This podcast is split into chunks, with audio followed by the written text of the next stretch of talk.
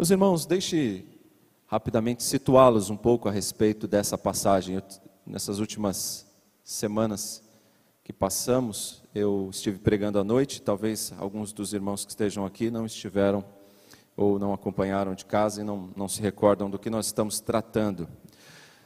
Nas últimas semanas, nós vimos que Paulo passou por diversos julgamentos, muitos. Sofreu muitas e injustas acusações. E em todas elas, ele prontamente se defendeu. E nós vamos sempre ouvir e ler no texto que Paulo era inocente. Essa é sempre a decisão final. Paulo era inocente, mas por conveniência, os seus julgadores sempre o mantinha preso. Acontece que no último de seus julgamentos, diante de Festo, Paulo vai apelar para César. E por apelar para César, e não sem razão, porque Festo, querendo agradar os judeus, iria mandá-lo de volta para Jerusalém para ali ser julgado, Paulo sabia que isso seria fatal, ele recorre e ele pede para ser julgado pelo imperador por César. Na verdade, César era um nome dado aos imperadores. Naquela época, é, isso mudava-se ao longo dos anos, mas nessa época se chamava César, mas o nome dele era Nero, vocês bem conhecem. E Paulo, então, prefere ser julgado por Nero, onde ele teria mais chances de vida do que sendo julgado pelos seus patrícios, pelos judeus. Acontece, meus irmãos, que Paulo sofreu muitas injustiças, sofreu açoites, sofreu de diversos tipos de sofrimentos nessa época. Mas em um dado momento, no capítulo 23, verso 11, o Senhor Jesus lhe aparece e o Senhor Jesus o encoraja. O Senhor Jesus disse: Paulo, assim como você testemunhou do meu nome aqui em Jerusalém, você o fará em Roma. O Senhor traz esta promessa para Paulo. Esse também era o grande objetivo de Paulo pregar o evangelho em Roma. E disse aos irmãos: Roma era o centro, era como se fosse o centro de, de, uma roda de bicicleta. Dali saíam os raios e se espalhavam para os lugares distantes. Portanto, Paulo queria muito chegar lá. Mas veja bem, irmãos, se fosse só objetivo de Paulo, poderia ser facilmente impedido. Mas não. Este era plano e promessa de Deus, como citei aí em Atos 23, 11. Era promessa do Senhor Jesus. E se é promessa do Senhor Jesus, homem algum, exército algum pode impedir, nação alguma consegue impedir o propósito do Senhor. E muito menos uma tempestade vai impedir que o propósito do Senhor se cumpra. Veja, meus irmãos, estamos agora diante de Paulo viajando para Roma. Ele consegue. Agora, como será essa viagem? Aí é outros 500. A viagem vai ser cheia de emoções. Aliás, esta viagem se parece muito com o que nós experimentamos em nossas peregrinações aqui. E digo isso porque podemos dizer que nós estamos de passagem. Estamos de passagem neste mundo, como se fosse uma viagem. E para seguirmos nesta viagem da vida, nós precisamos saber de algumas coisas. E é isso que eu quero falar com vocês nesta manhã. A primeira coisa que você precisa saber para essa viagem é que Deus sempre provê companhia. Guarde bem isso. Deus sempre provê companhia. Se você observar aqui no relato, versículo 1 e 2, diz assim: quando ficou decidido que navegaríamos para a Itália, Paulo e alguns outros presos foram entregues a um centurião chamado Júlio, que pertencia ao regimento imperial. Embarcamos num navio de Adramítio, que estava de partida para alguns lugares da província da Ásia, e saímos ao mar, estando conosco Aristarco, um macedônio de Tessalônica. A princípio você pode pensar, eu não gostaria desta companhia. Por quê? Paulo está acompanhado de outros presos, diz o texto. Eu disse aos irmãos, na mensagem anterior, que ele deveria aguardar até que mais presos fossem reunidos, colocados num barco e levasse para Roma. A viagem não era curta, era uma viagem custosa e longa, então eles acumulavam alguns presos e levavam para lá alguns criminosos de diversas regiões. Então Paulo está acompanhado de diversos criminosos, e muitos deles certamente seriam usados naqueles espetáculos em Roma, no Coliseu, com os gladiadores. Quem já assistiu o filme Gladiador entende bem do que eu estou falando aqui. É um filme joia de se assistir. Então, aqueles homens que serviriam ali, muitos deles para serem executados ali em Roma, para servir de espetáculo, seguiam viagem com Paulo. E aí você pode dizer: bem, esse tipo de companhia eu não quero. Ser acompanhado de outros presos não é bom. Mas Paulo também estava acompanhado de um homem chamado Júlio, um centurião romano. E centuriões romanos, irmãos, eram pessoas dignas, pessoas nobres. Normalmente você vê centuriões sendo descritos na Bíblia como homens importantes, homens de certa nobreza e respeito. Ainda mais neste caso aqui. Esse homem era da guarda imperial, então ele era da guarda do imperador, não era um centurião qualquer. Mas aí você pode dizer assim: até aí não está muito bom essa companhia, não, nada legal. Mas agora repare o verso 2: ele diz que Paulo tinha a companhia com ele de um irmão chamado Aristarco, de Tessalônica. E não só Aristarco, Lucas também. Mas aí você pode pensar, mas onde é que está o nome de Lucas aqui, pastor? É simples. Quem escreve o livro de Atos? Lucas. E você pode notar que aqui, Lucas tinha feito uma pausa lá no capítulo 21, agora ele volta a narrar na primeira pessoa do plural, nós. Repare, ele diz aqui que no dia seguinte ancoramos em Sidom. Verso 3. Verso 2: embarcamos num navio de Adramítio. Você repare, saímos ao mar. Lucas se coloca na história, ele é testemunha ocular.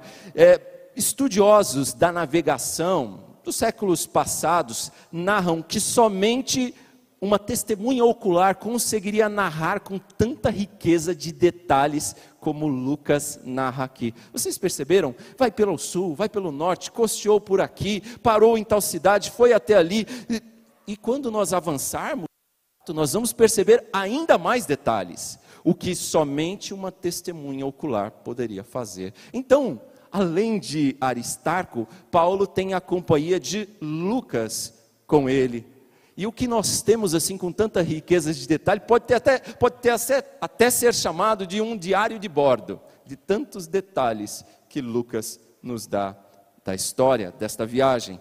E essa história e as viagens e relacionamentos são cheios de emoções e de situações, e Paulo experimentou isso ao longo de sua vida. Nós lemos aqui 2 Timóteo, capítulo 4. Aquele texto que lemos agora há pouco na nossa liturgia, ele é o fim da vida de Paulo. E ali nós percebemos Paulo experimentando algum, algumas situações agudas da vida, como por exemplo traição. Ali Paulo se sentiu traído, se sentiu abandonado. Se você revisitar o texto que acabamos de ler, 2 Timóteo 4, verso 8 em seguinte, você vai ver isso. Paulo sentiu em um dado momento solidão. Ele estava no final de sua vida naquele que provavelmente foi o seu último julgamento.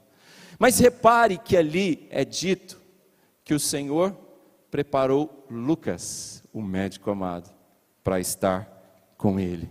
E fora isso, o texto diz que o Senhor me assistiu e me revestiu de forças. O Senhor esteve com ele em todo tempo. Então, além da companhia de irmãos, Paulo tinha também a companhia do Senhor. E a companhia do Senhor, irmãos, nunca nos falta. Mateus, capítulo 20, aliás, 28, verso 20, parte final. O Senhor nos prometeu, estaria conosco até a consumação dos séculos, até o fim dos tempos, seguindo a leitura da NVI. Então, isso é promessa do Senhor. Quando a gente vai para o Salmo 23, a gente percebe que o Senhor estará conosco até quando passarmos pelo vale de sombra e morte. Portanto, nós teremos sempre a companhia do Senhor. Mas gente precisa de gente, não só de Deus. E nós temos também a companhia de irmãos, e Deus providencia isso. Aliás, talvez este seja um dos motivos pelos quais é tão importante a igreja, a vida em comunhão, porque nós precisamos uns dos outros.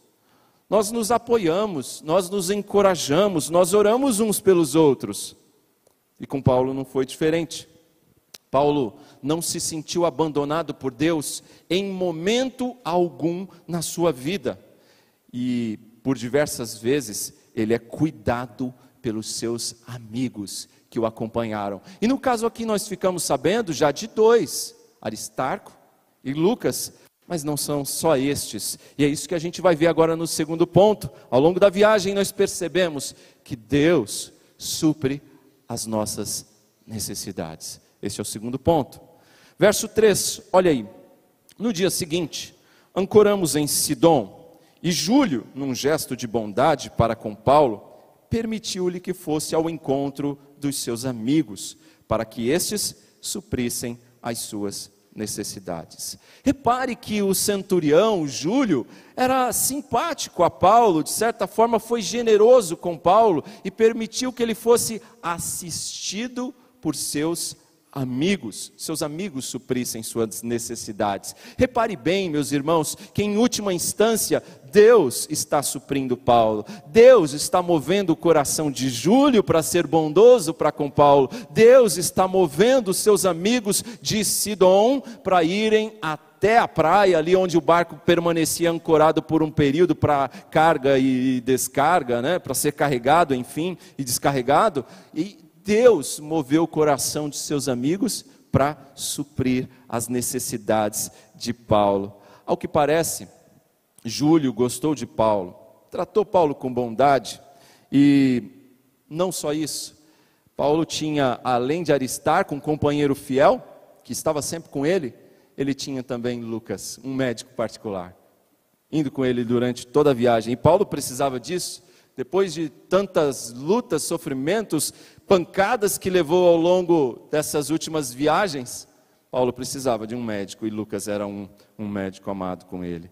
Meus irmãos, não foram apenas estas pessoas, os amigos de Sidom foram usados por Deus para abençoar a vida de Paulo. O texto deixa claro que quando eles chegaram em Sidom, Sidom ficava ali cerca de 129 quilômetros de Cesareia, de onde eles saíram.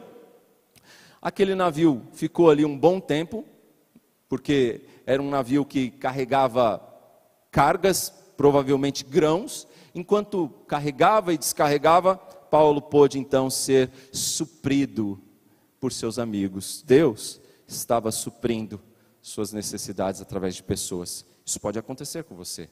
Talvez isso tenha, esteja acontecendo com você. Deus esteja usando pessoas para suprir suas necessidades. Deus age assim ao longo, ao longo da nossa viagem, ao longo da nossa vida, Deus vai fazendo isso. Deus sempre levanta pessoas para caminharem com a gente, companhia, mas Deus também supre as nossas necessidades e nós precisamos saber disso. E logo eles embarcaram, novamente foram rumo a Roma. E o texto diz que eles foram até um lugar chamado Mirra, na Lícia, atual Turquia. E aqui nós vamos aprender que sempre haverá ventos contrários. Nesta viagem você precisa saber disso. Ao longo da viagem de sua vida, sempre haverá ventos contrários. Olhe agora comigo para o verso de número 4. Quando partimos de lá, passamos ao noroeste, ao norte de Chipre, porque os ventos nos eram contrários. Tendo atravessado o mar aberto ao longo da Cilícia e da Panfilha, ancoramos em Mirra, na Lícia. Ali o centurião encontrou um navio alexandrino, que estava de partida para a Itália, e nele nos fez embarcar. Navegamos vagarosamente por muitos dias e tivemos dificuldades para chegar até Quinido. Não sendo possível prosseguir em nossa rota, devido aos ventos contrários, navegamos ao sul de Creta de fronte de Salmona. Costeamos a ilha com dificuldade e chegamos a um lugar chamado Bons Portos, perto da cidade de Lazéia.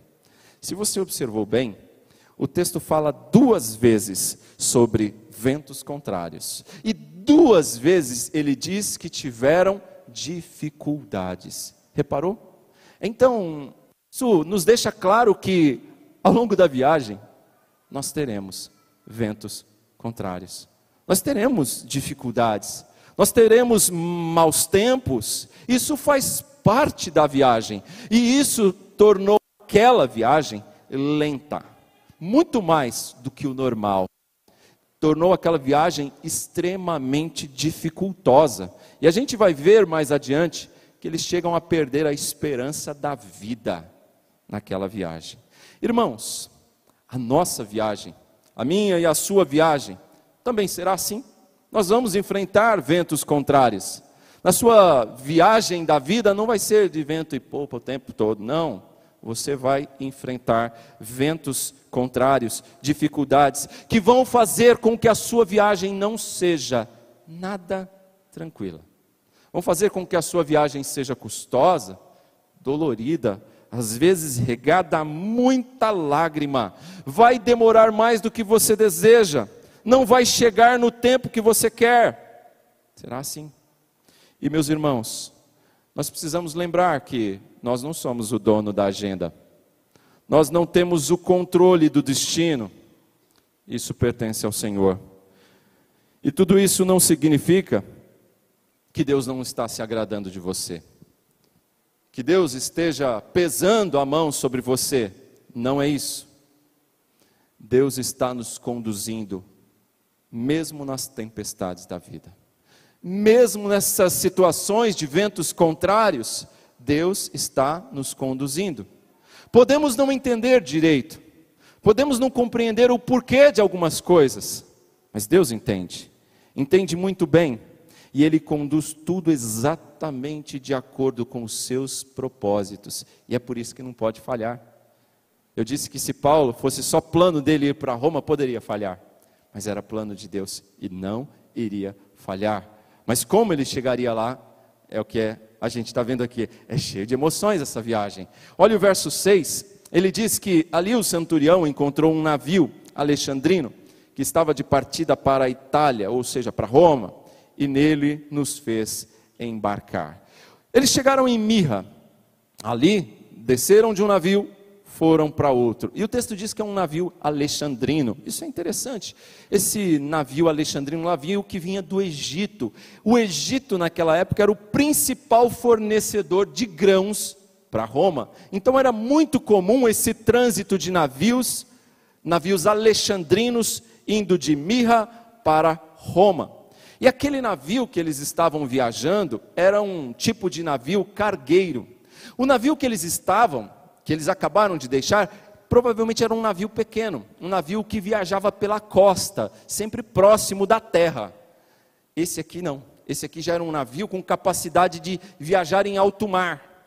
E era um navio cargueiro, um navio que transportava muita coisa e também poderia transportar muitas pessoas. E no caso aqui, são quase 300 pessoas a bordo deste navio. Dali, diz o texto, que eles chegaram com dificuldades e depois de muitos dias a Quinido, passando pelo sul da ilha de Creta. Eles tiveram que fazer um percurso um pouco diferente do planejado, mas chegaram, mesmo que com dificuldade, olha que curioso, a um lugar chamado Bons Portos. Bons Portos. Apesar do nome, aquele lugar não era tão bom assim.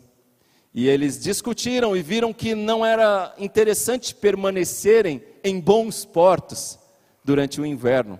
Certamente era um lugar pequeno e não haveria condições de sustentar durante todo o inverno aquelas quase 300 pessoas com os recursos escassos de bons portos. Por isso decidiram que deveriam ir até um lugar mais adiante chamado Fenice e ali passar o inverno. Veja o verso 12. Visto que o porto não era próprio para passar o inverno, a maioria decidiu que deveríamos continuar navegando com a esperança de alcançar Fenice e ali passar o inverno. Esse era um porto de Creta que dava para sudoeste e noroeste. Então eles falaram: bom, aqui não dá, mas lá em Fenícia, na região de Creta, lá tem bons recursos, lá é mais confortável, lá é mais seguro, vamos para lá.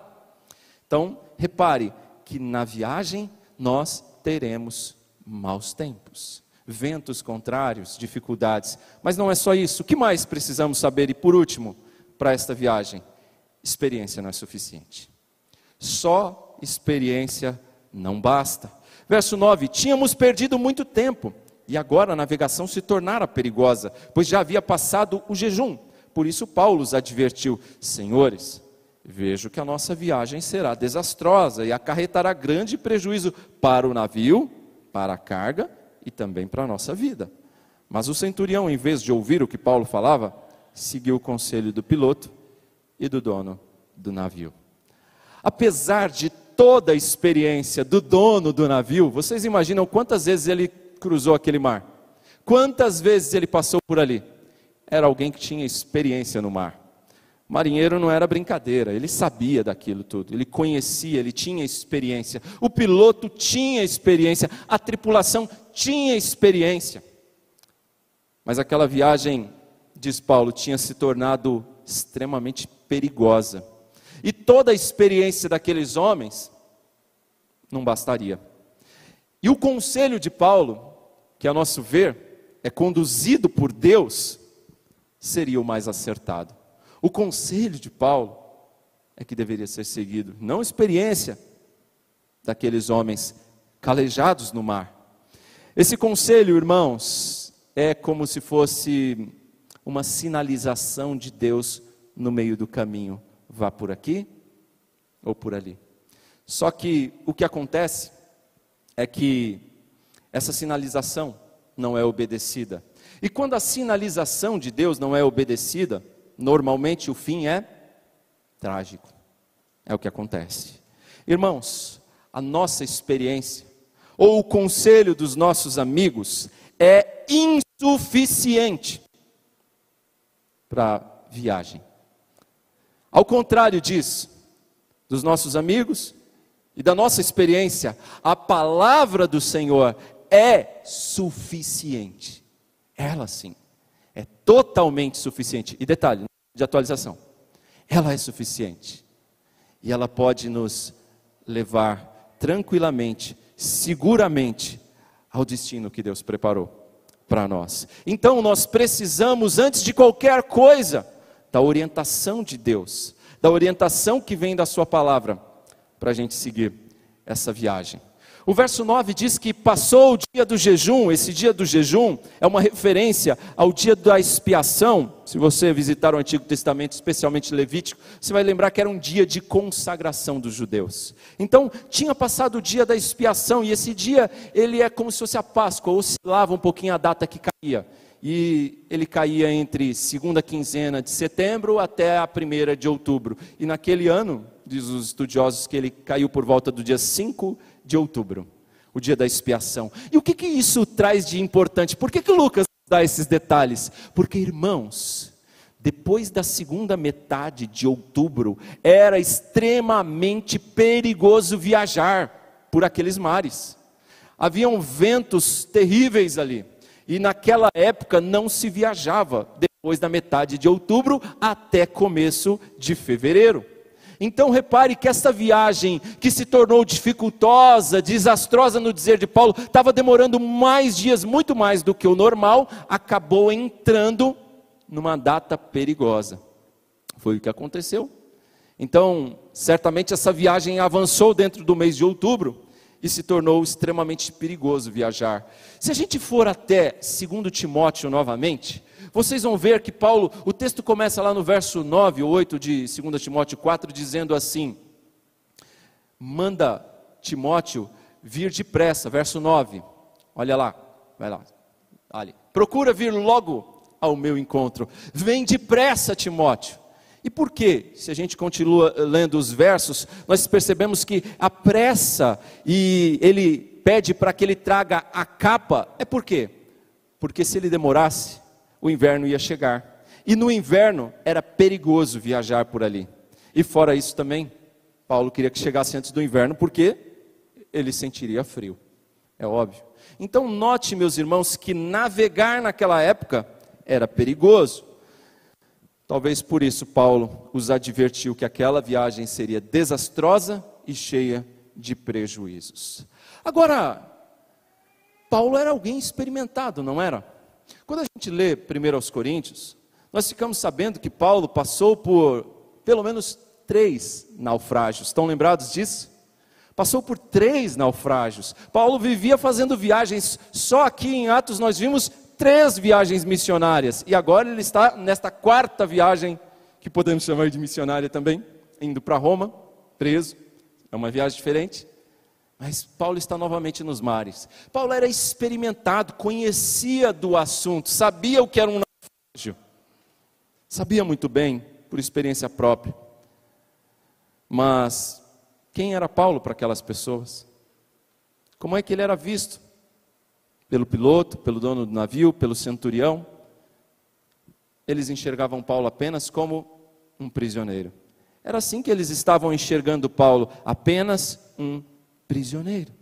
E não deram atenção, não deram bola para o que Paulo estava falando, não deram bola para o conselho de Paulo, rejeitaram o conselho do homem de Deus. E os prejuízos seriam inevitáveis. Do ponto de vista humano, Paulo era só um prisioneiro, mas do ponto de vista de Deus, ele era o capitão daquele navio, e os demais é que eram os, os prisioneiros. E aqui fica claro, irmãos, o que vai acontecer, mas nós vamos tratar isso na próxima semana. Ao que parece, houve um debate aqui, o verso 10 diz isso. Eles começam a debater se sairiam ou se permaneceriam, e a decisão coube ao centurião, a Júlio. Júlio tinha a incumbência de decidir se eles permaneceriam ou se eles continuariam até alcançar Fenice, que era o objetivo deles. Fenice ficava cerca de 60 quilômetros dali. Não era uma viagem longa, se os ventos ajudassem. Fenice era um lugar mais confortável e apropriado para passar o inverno. Então a decisão foi de acordo com a maioria. E a maioria entendeu: vamos em frente, não vamos permanecer aqui, porque esse lugar não é apropriado. Estaria Paulo errado e eles certos? A maioria estava certa? O que, que vai acontecer? Será que eles vão, ser, vão conseguir chegar até Fenice?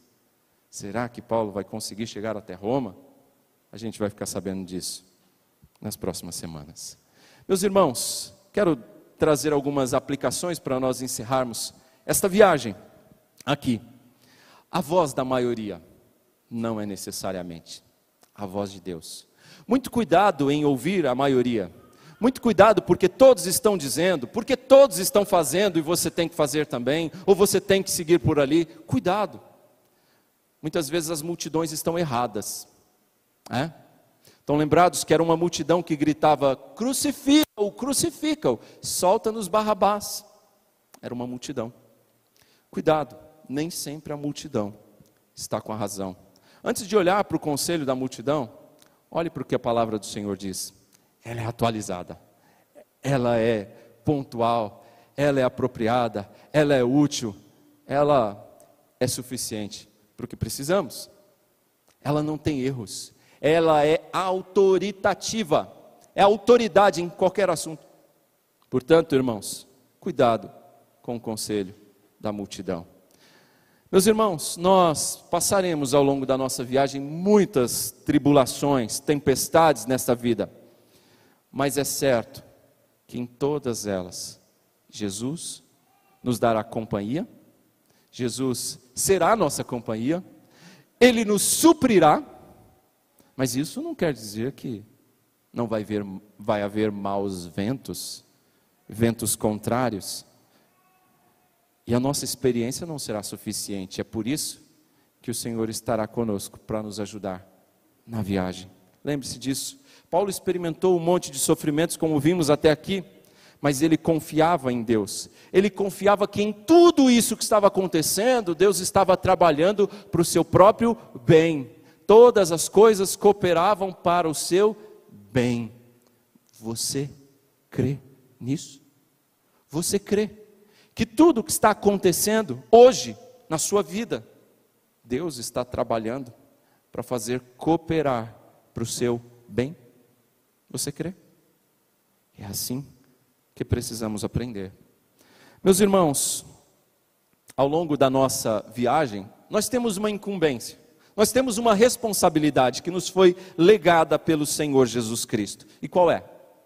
Testemunhar dele. E é isso que Paulo fez ao longo da viagem. Isso, eu quero deixar claro, não vai ser uma tarefa fácil. Foi fácil para Paulo?